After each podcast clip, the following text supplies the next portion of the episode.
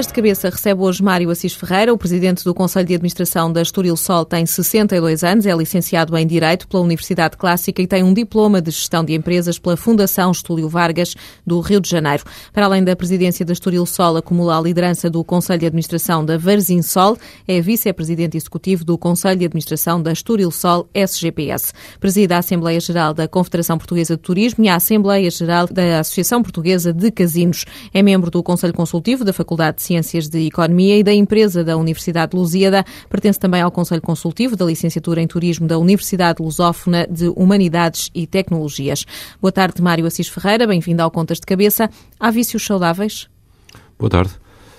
Eh, eu diria que uh, os vícios são o sal e a pimenta da vida. Uh, e o sal e a pimenta nem sempre são saudáveis para a saúde, agora são profundamente estimulantes. Eu, em relação a vícios, sei os que não tenho, uh, e, mas sei também, sobretudo, aqueles que tenho. E um que eu tenho, por exemplo, é o vício do cachimbo.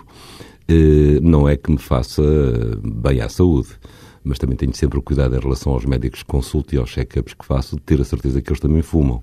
De modo que eu diria que, não fazendo sempre bem à saúde, são um grande fator de estímulo para todas as outras atividades que temos que desenvolver e desde que os vícios não sejam excessivos e não se repitam, digamos, eh, nem se generalizem, acho que eles fazem parte das próprias idiosincrasias do ser humano. E costuma jogar? Nunca jogo. Uh, e não jogo por eh, duas razões principais. A primeira é que as funções que desempenho inibem-me de jogar em qualquer casino português. A segunda é porque tive que estudar suficientemente o jogo e as suas probabilidades estatísticas para, pelo menos, ter chegado a uma conclusão. É de que a sorte não existe. O que existe é a ausência do azar, mas isso dá muito trabalho. o que quer dizer que também é, apostas online também ainda não experimentou? Não, nunca. Mas aí também, mesmo que me apetecesse, nunca o faria por uma questão de princípio. Porque as apostas online são uma modalidade de jogo eh, proibida, são uma modalidade de jogo imoral, na medida em que, na sua acessibilidade, eh, não deixam qualquer tipo de reserva para pessoas cuja formação intelectual ainda não está afirmada, caso dos menores de 18 anos, e porque, para além disso, elas eh, se fundamentam num princípio completamente iníquo, que já nem entra no campo da concorrência desleal, que é o da pura e flagrante evasão tributária. Eh, os casinos online estão situados em paraísos fiscais eh, e, para além de todos os problemas ligados à insegurança que significa para quem ganha ou para quem perde nesses casinos a possibilidade de ser reembolsado, é também o aspecto da iniquidade que decorre de eles representarem, digamos, fenómenos caracterizados por uma claríssima fuga ao fisco e, consequentemente, à obtenção de lucros ilegítimos por parte dos respectivos titulares. O último desenvolvimento da guerra que a Associação de Casinos e a Santa Casa travam com a Betenduin, a empresa de apostas online, foi eh, a apresentação por parte da Betenduin de uma providência cautelar contra a decisão do ICAP, o Instituto Civil da Autodisciplina da Publicidade. O ICAP suspendeu toda a publicidade da Betenduin nos meios de comunicação social.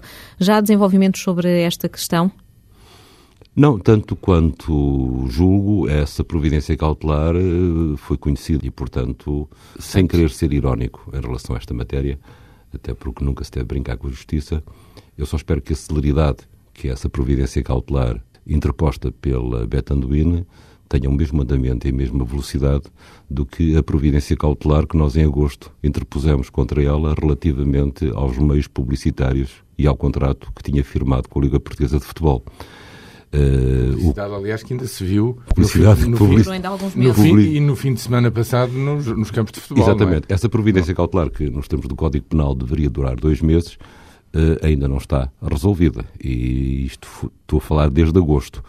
Por, e também, por outro lado, nós tendo pedido o caráter suspensivo dessa publicidade, conforme demonstrou os factos, eh, ela não se verificou. Portanto, se esta providência cautelar que a Betanduino interpôs tiver o mesmo curso uh, que a nossa, Uh, enfim, penso que ela não será operante e, sobretudo, também não terá efeitos suspensivos, porque, por maioria de razão, uh, se a nossa providência cautelar, que referia um facto insufismável, que era a consumação de um dano que ficaria irreversível a partir dessa publicidade, também esta e a sua fundamentação não pode ter outro tipo de solução diferente daquela que decorreu da decisão, então, dos tribunais de não lhe dar caráter suspensivo até à decisão final. Mas que dano é esse, uma vez que a Inspeção-Geral dos Jogos eh, não deu um parecer favorável à publicidade da Betenuíno por considerar que não induzia ao jogo? Portanto, que dano é que a Betenuíno poderia fazer?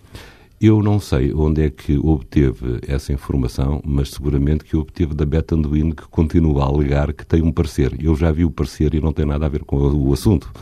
Uh, Tratou-se de uma prova desportiva em que há uns anos, e sem qualquer impacto mediático, sem que ninguém tivesse sabido e tivesse consciência de que era um casino online, a Inspeção-Geral dos Jogos, num despacho completamente isolado, disse que em relação àquela prova desportiva, só era uma prova de motociclismo e ninguém nessa altura sabia o que eram casinos cibernéticos nem o que, é era a Betanduin. E autorizou-se essa prova, há uns anos atrás. Transformar uma decisão esporádica e completamente isolada. E pontual, não é? E pontual dada por uma entidade que na data não tinha qualquer conhecimento sobre o que é que era realmente a Betanduine e, tê-la, e procurar transformá-la agora em jurisprudência para uma situação mediatizada ao extremo a que está e completamente sistematizada, em Portugal, uh, trata-se de um abuso e, obviamente, de uma violentação a qualquer princípio elementar de direito. Mas eh, em Portugal não se poderá dizer que se vive uma situação de monopólio eh, na qual os casinos controlam o jogo e a Santa Casa as apostas. Será que a concorrência, afinal, é boa quando não nos entra pela casa dentro? É, é uma, é uma questão interessante e deixe-me dizer-lhe que eh, é, felizmente, um monopólio. É, felizmente, um monopólio, mas eh, sei que a palavra monopólio funciona assim como uma espécie de pecado capital que faz as pessoas pressionarem-se. No caso concreto do jogo, ainda bem que o é. Para já, o direito ao jogo e à exploração do jogo pertence ao Estado.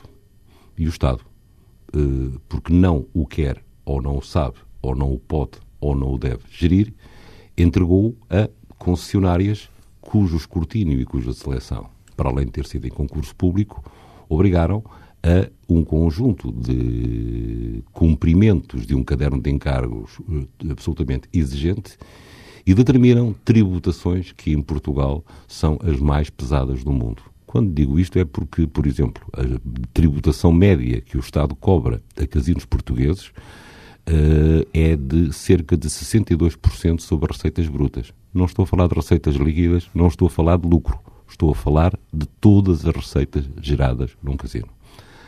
E quando digo ainda bem que é um monopólio, é por sendo uma atividade cuja sensibilidade social e potencialidade de nocividade e pelo caráter seletivo com que essa atividade tem que ser gerida, quer em termos do rigor das entidades fiscalizadoras, leia-se Inspeção Geral de Jogos, quer em termos do rigor com que o jogo não pode ser acessível a cidadãos que não tenham a sua maturidade devidamente firmada, ainda bem que é um monopólio. E que é um monopólio gerido rigorosa e controladamente pelo Estado.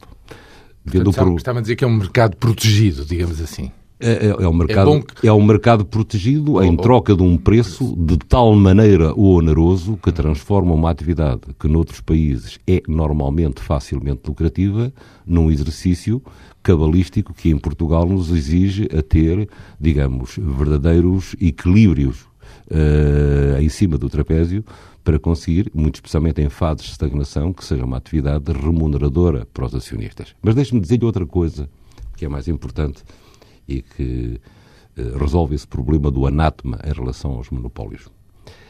A concorrência é extremamente saudável para desenvolvimento de uma atividade e, portanto, excludente do conceito de monopólio na generalidade das atividades e de serviços em que existe um preço relativamente ao consumidor.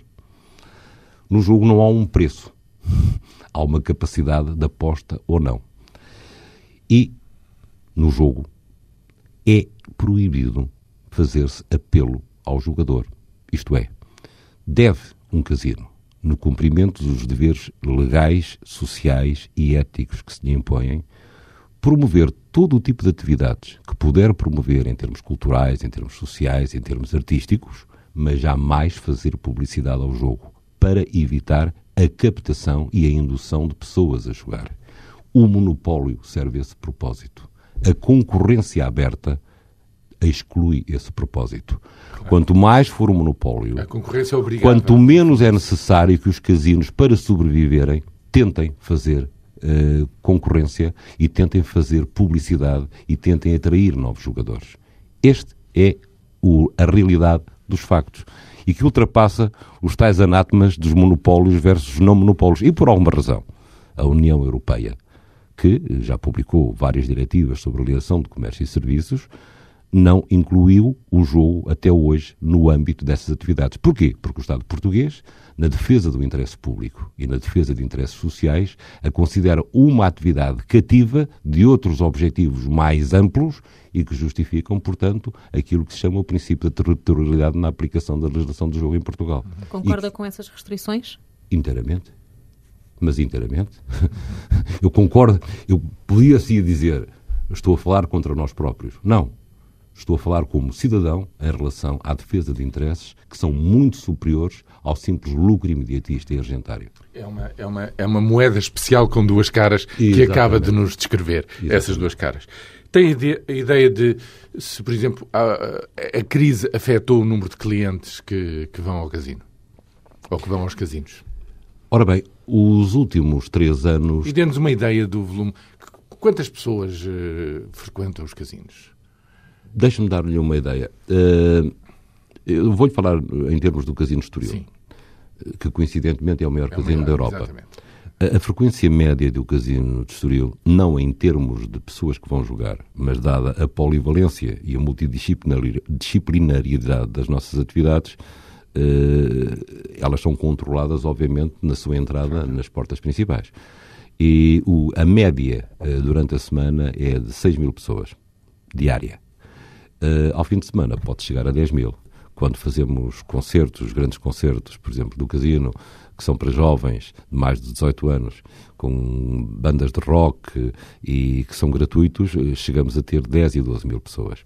É essa a média que traduz, digamos, a Mas frequência tem do ideia de quantas vão lá só para jogar?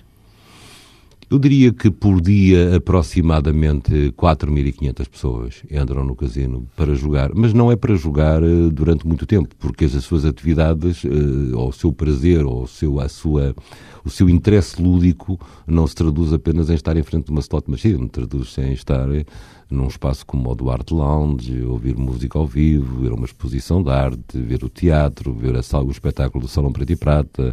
Nós temos excelentes restaurantes e, portanto, eh, há também toda uma oferta muito sofisticada e normalmente sempre preços claramente abaixo daqueles que são do mercado e, consequentemente, há, digamos, um polo de entretenimento, uma realidade eh, global eh, e universalizada em que o jogo não é mais do que um subsetor, que é a extensão de um clima de lazer e de todo o esforço que nós fazemos, ele é interpretado apenas como mais um hobby e mais uma forma de diversão e não como um fator de dependência. E, e tem a noção se, se, esta nova realidade dos casinos online desviaram ou retiraram público ao, ao casino Estoril? Uh, Consegue medir esse fenómeno Público social? jogador, entenda-se. Repare, nos últimos três anos, altura em que os casinos cibernéticos em língua portuguesa começaram a pulular no éter, uh, de facto nós começámos a sentir um claríssimo efeito. Ele, embora sendo coincidente com uma época de retração económica. Uma coisa é certa. E a crise tem efeito, não tem? E a crise no, tem. No, setor, tem, no tem. setor da diversão. Tem, porque, digamos, na, na tripartição dos consumos típicos de um cidadão, uh, há um terço que é dedicado à habitação e que normalmente é preservado, ao outro terço dedicado ao vestuário, à alimentação, à educação dos filhos, que obviamente e por maria da razão tem que ser preservado. São rígidos, não é? E depois há um terceiro, que é aquele que sofre as contenções, que é o, da, o ligado ao entertainment, ir a um espetáculo, ir a um restaurante, ir a um casino. obviamente que esse sofre uma retração. Portanto, respondendo à questão, para se manter uma faturação uh, com crescimento zero, que aliás tem sido o que nos aconteceu nos últimos anos, desde que os casinos cibernéticos em língua portuguesa apareceram, é necessário levar mais clientes a um casino, uh, o que significa um esforço redobrado em termos de marketing, em termos de, de estratégias de animação, e o que significa um esforço redobrado em termos de custos. E, portanto, uh, só se consegue, face a este novo contexto, ter a mesma faturação desde que maior número de pessoas consiga, com uma parcela menor em termos individuais, corresponder para um bolo comum. A guerra com os casinos online não vai ser uma guerra perdida a prazo, isto é, cada vez mais a internet faz parte das nossas vidas, grande parte das coisas de que precisamos já estão acessíveis com um simples clique no rato. Ah, não estão apenas a retardar o inevitável, não deviam estar já concentrados numa estratégia para atrair mais clientes, ou seja, uma estratégia que justifique que os clientes se desloquem ah, aos casinos. Vamos a isso nós estamos exatamente a fazer. A minha, a, a minha resposta anterior é, por antecipação, a resposta a esta não questão. Ser suficiente, mas não, mas a faturação há, não sobe. Mas há um dado, há um dado, há um dado. Bom, mas espera aí, vamos lá ver. Entretanto, o fenómeno da Betanduíno, com a sua massificação, pelo seu caráter. Aliás, é muito fácil eu dizer-lhe. Uh, muitas vezes perguntam-me qual é o prejuízo que a Betanduíno representa para os casinos portugueses. Independentemente de todas as quantificações que fizemos em sede de justiça, e que poderemos fazer em sede de pesquisas mais atualizadas dentro da atual evolução dos acontecimentos, deixe-me dizer-lhe um princípio. A Beta Anduino ainda anunciou há muito pouco tempo que teve um acréscimo de 46% nos seus lucros em Portugal. Bom, todo o lucro que a Beta Anduino teve de apostas de jogos em casinos cibernéticos foi aquilo que nós deixámos de ganhar ou deixámos de ter em termos de apostas em casinos físicos. Mas o que é mais grave não é isso.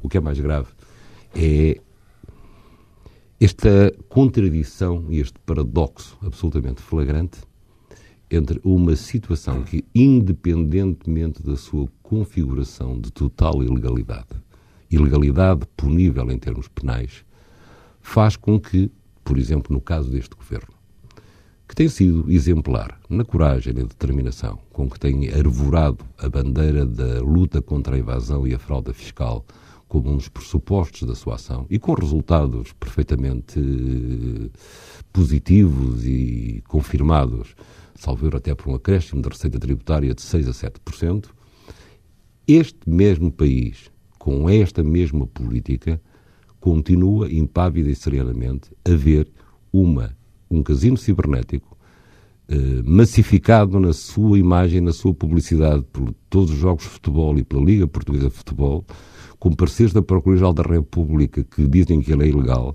com parceiros do ICAP que mandam proibir a publicidade, ela continua impávida e serena e a cada aposta feita por esta Beta Anduin, que aumentou as suas receitas em 46%, é o governo português que deixa de receber a tributação correspondente àquela que receberia se as apostas fossem feitas num casino, ou seja, 62% sobre o seu valor. E, portanto, é esta contradição absolutamente eh, flagrante entre uma estratégia que todos aplaudimos do combate à evasão e à fraude fiscal e a omissão em relação a este facto que constitui, além do seu prejuízo, um exemplo perfeitamente destrutivo de uma determinada estratégia coerente. Há um outro fenómeno de massas, de, porventura, às vezes, algumas semanas de grande euforia, que é o euro milhões.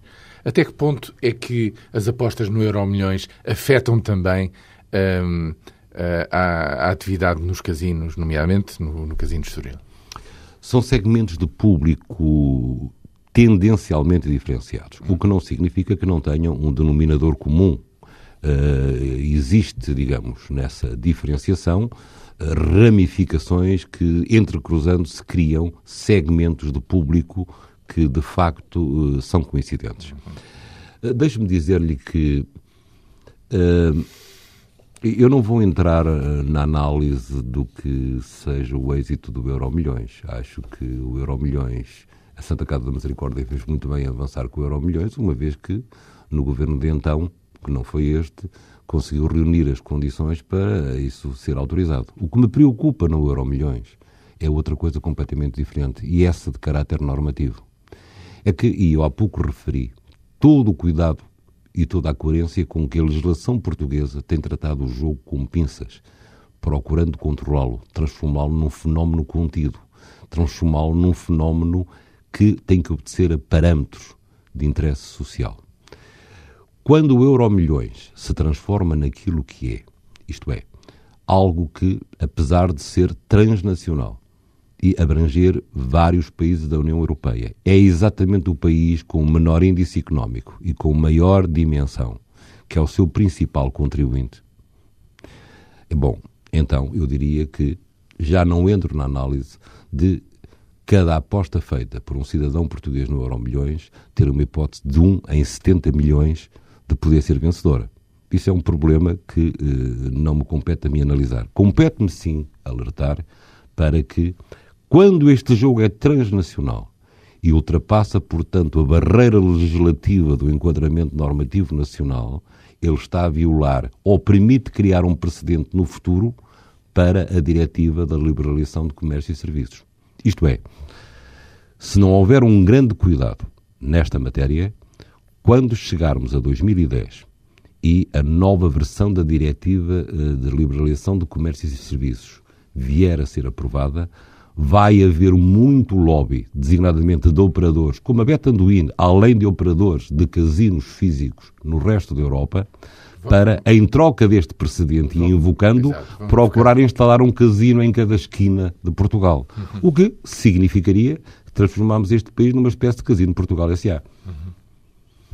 A Santa Casa hum, anunciou as contas eh, esta semana, faturou no ano passado mais de 1.500 milhões de euros eh, com as receitas do jogo, o total de prémios quase que chegou aos 800 milhões de euros. No caso do, da Estoril Sol, quais foram os lucros do, do jogo no ano passado? Ora, aí está.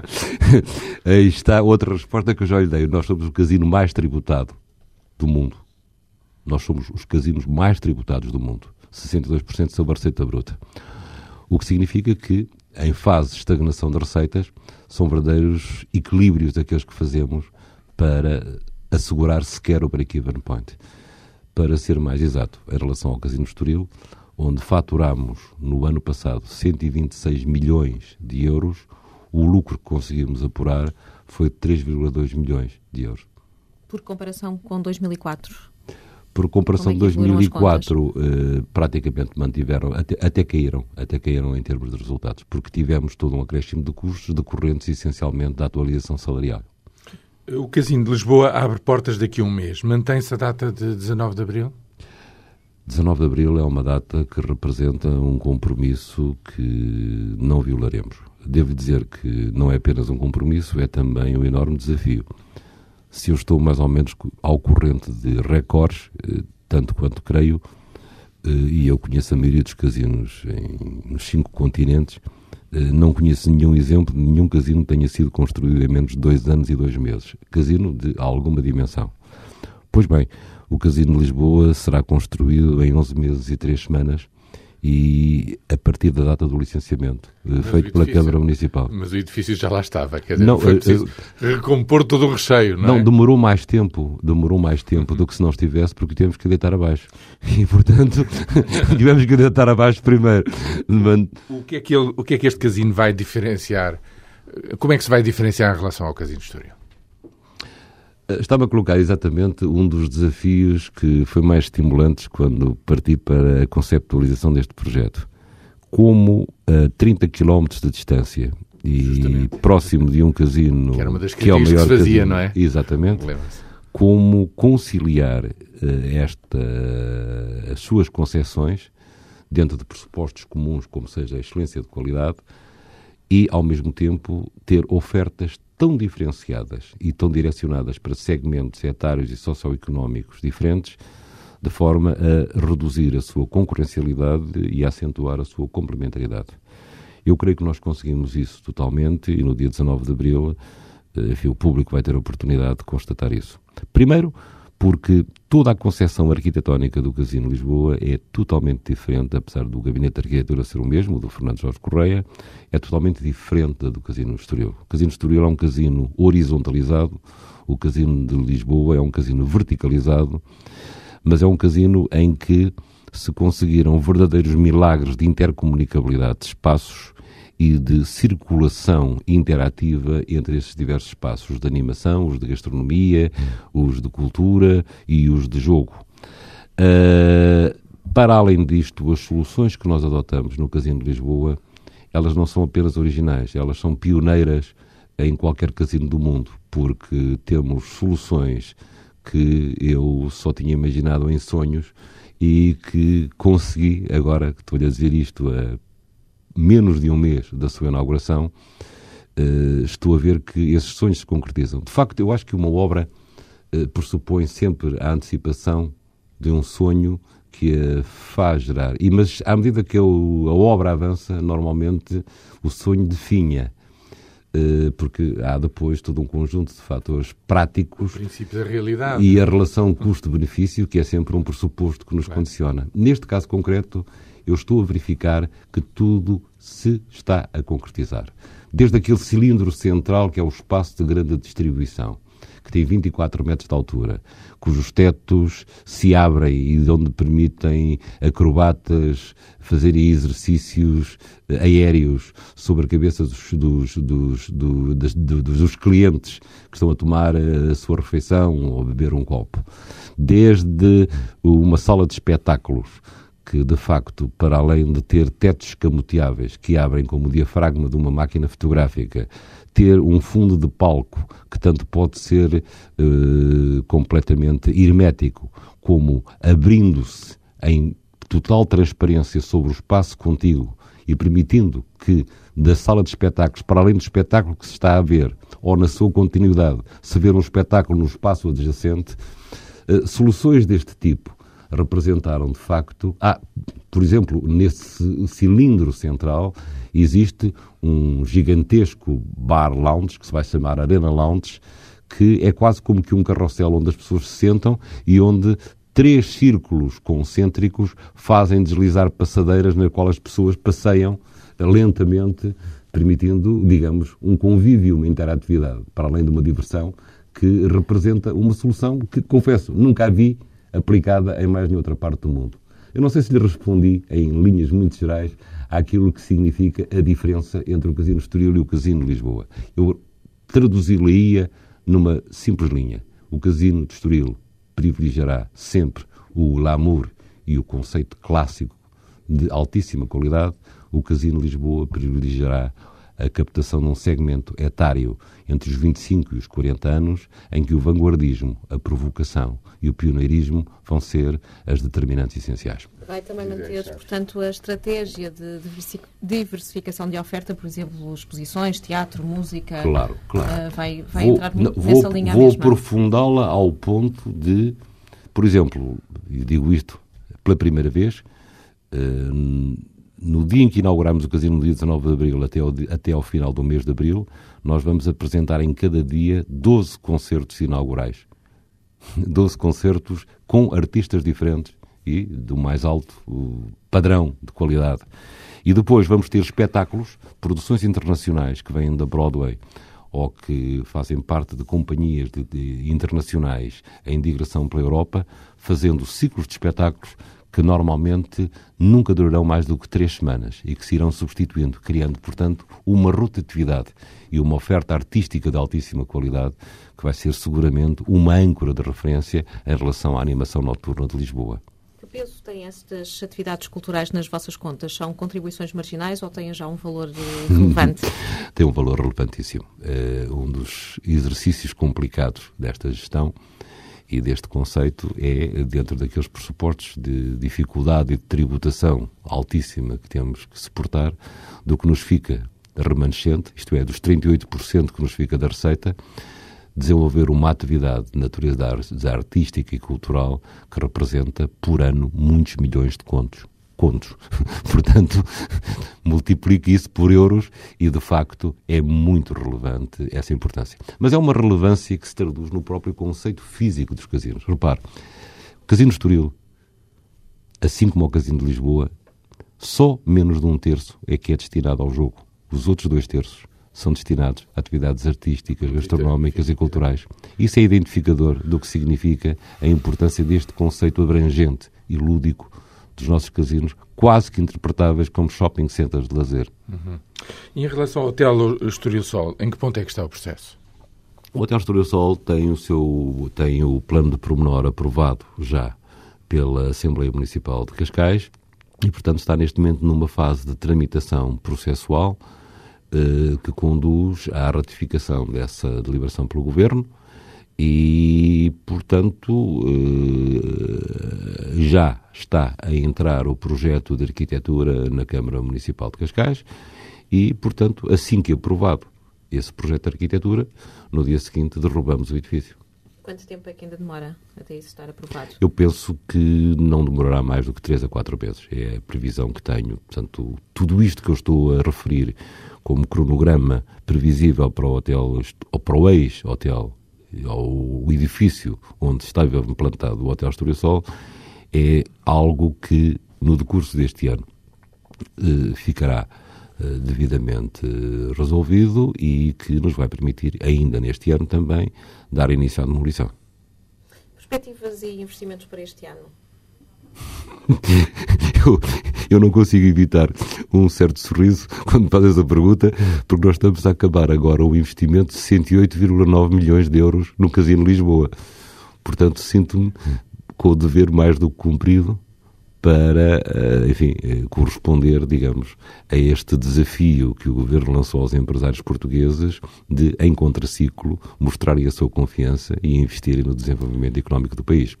Neste caso concreto, são 500 novos empregos que são gerados, o que significa 1.500 novos empregos, a maior parte deles eh, no, primeiros empregos, nós privilegiamos a contratação de jovens, eh, também privilegiamos uma não discriminação entre sexos e, portanto, a percentagem de mulheres que estão contratadas no pessoal uh, para o Casino de Lisboa ultrapassa os 30%. O que nos dá uma grande satisfação porque também aí revelamos uma modernidade e um vanguardismo que nem sempre é comum em relação aos investimentos portugueses.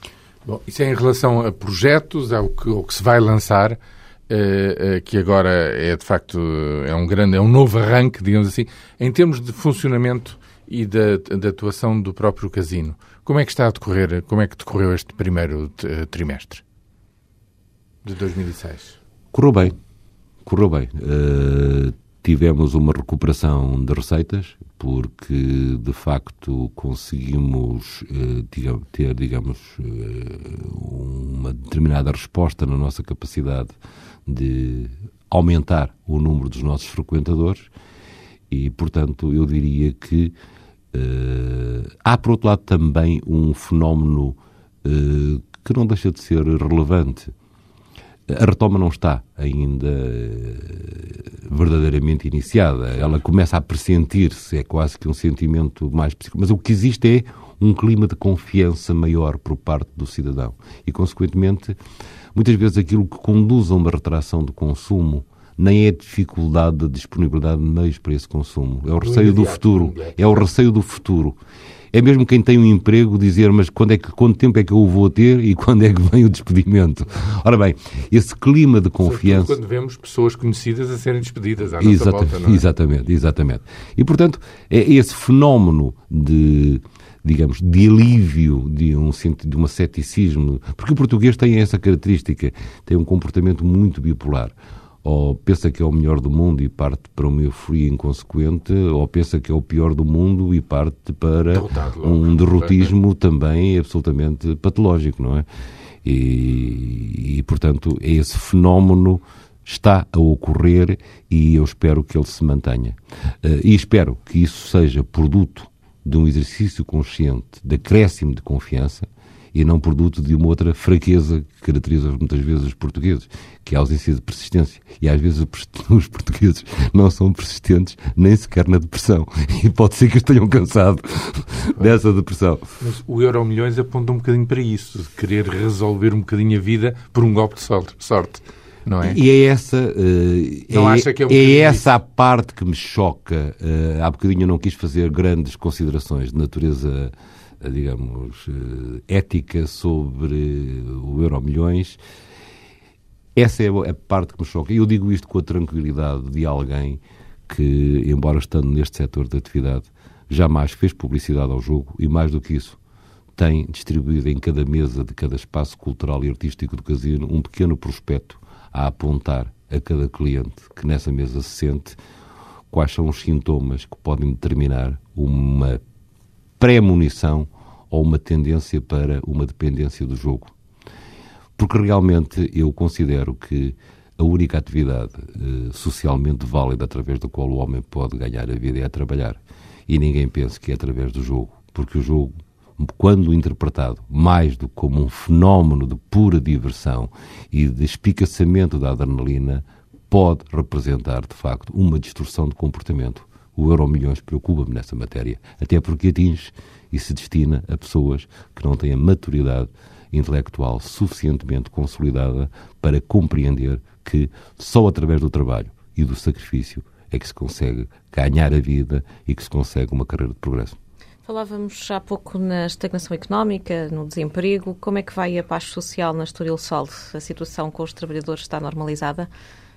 A paz social na Sol vai bem, muito obrigado. Uh, temos, de facto, uma estrutura sindical com características muito específicas uh, e, normalmente, houve um período em que, apesar da Sol ser a empresa do setor turístico que melhor paga em Portugal e o nosso índice de remunerações anda em cerca de 30% acima de todo o setor de casinos em Portugal, apesar de termos uma política social de tal maneira generosa e pioneira que nos coloca, já não no setor do turismo, mas em relação às próprias empresas multinacionais em Portugal, no ranking das cinco empresas mais generosas, a verdade é que eh, quanto mais se tem normalmente, maiores são as reivindicações. E temos uma estrutura sindical que tem determinadas características, que eu agora me tenho de comentar, que tem tendência para esperar pelo Natal para fazer eh, uma greve.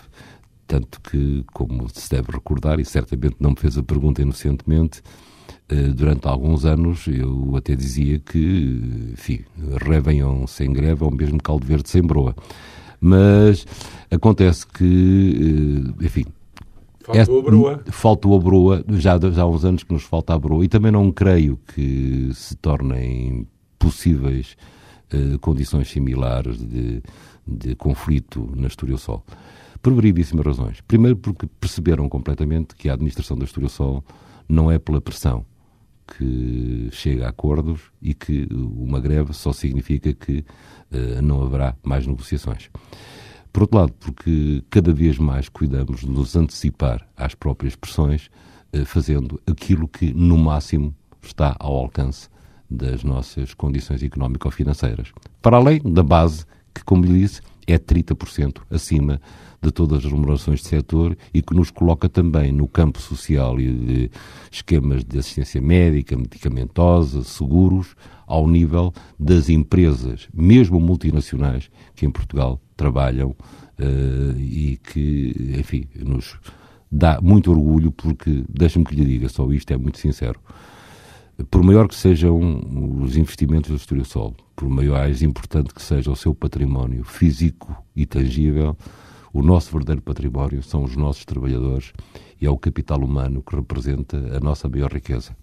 E é um capital humano no qual nós temos uma grande confiança, temos excelentes profissionais e aquela tensão social que muitas vezes transparece para a mediatização não é um produto de uma realidade conflitual vivida dentro da empresa.